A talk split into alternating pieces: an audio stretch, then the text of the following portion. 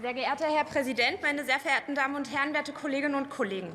Der Härtefallfonds zur Abmilderung von Härten bei der Ost-West-Rentenüberleitung für SpätaussiedlerInnen und jüdische Kontingentflüchtlinge begleitet die Bundespolitik nunmehr seit fast fünf Jahren. Seit fünf Jahren. Als 2018 erstmals der Begriff Härtefallfonds in einem Koalitionsvertrag der Großen Koalition auftauchte, war bereits damals klar verabredet, dass dieser Fonds ein gemeinsames Projekt mit gemeinsamer Finanzierung von Bund und Länder sein soll. Während meine KollegInnen der letzten SPD-Bundestagsfraktion, allen voran Daniela Kolbe und an dieser Stelle ein herzlicher Gruß nach Leipzig, mit voller Leidenschaft für die gemeinsame Umsetzung dieses Fonds gekämpft hatten, hatte der damalige Koalitionspartner CDU-CSU kein Interesse, vielleicht auch einfach keine Lust, dieses Projekt gemeinsam mit uns umzusetzen. Mit uns gemeinsam für ein Stück mehr Gerechtigkeit und Respekt gegenüber den Lebensleistungen derer zu sorgen, die nun mit Geldern aus dem Härtefallfonds rechnen dürfen. Das haben wir jetzt für sie erledigt. Im November letzten Jahres hat das Kabinett den Beschluss zur Einrichtung einer Stiftung zur Auszahlung von Leistungen aus dem Härtefallfonds gefasst. Diese Stiftung ist nunmehr eingerichtet und seit Dienstag sind die Anträge für Zahlungen aus dem Härtefallfonds auf der Webseite des Bundesministeriums für Arbeit und Soziales eingestellt. Noch bis Ende März können die Bundesländer der Stiftung beitreten. Bisher hat jedoch nur das Land Mecklenburg-Vorpommern unter Ministerpräsidentin Manuela Schwesig die Bereitschaft erklärt, der Stiftung beizutreten. Und dafür danke ich ihr ausdrücklich. Und ich hoffe inständig, dass ich diesen Dank auch bald an die weiteren 15 Ministerpräsidentinnen in diesem Land richten darf. Und damit möchte ich noch mal zum Anfang meiner Rede zurückkommen.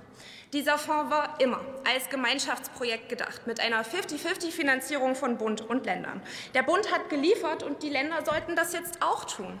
Und wenn ich mich nicht ganz irre, dann ist es doch so, dass beide antragstellende Fraktionen Ministerpräsidenten in dem einen oder anderen Bundesland stellen. Ich möchte Sie daher dazu aufrufen, Ihre Kraft und Energie darin zu investieren, investieren, sich gemeinsam mit uns dahinter zu klemmen, dass die Länder der Stiftung beitreten. Sprechen Sie mit Ihren Länderkabinetten. Ich bin stolz, dass in Sachsen mit Petra Köpping eine Sozialministerin und Fürsprecherin für den Härtefallfonds klar Stellung bezieht. Und ich möchte Ihren Appell hier an dieser Stelle noch einmal bekräftigen.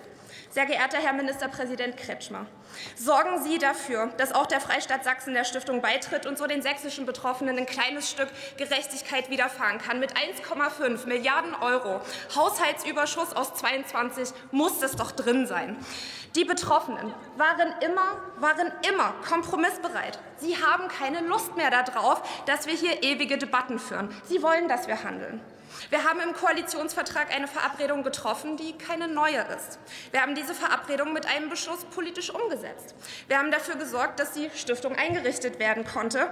Und jetzt wollen die Betroffenen sehen, dass auch die Länder liefern. Also lassen Sie uns alle noch einmal gemeinsam Anlauf nehmen. Denn wie gesagt, bis Ende März können die Bundesländer der Stiftung noch beitreten. Denn in jedem Land, das der Stiftung beitritt, wird den Betroffenen die doppelte Summe ausgezahlt.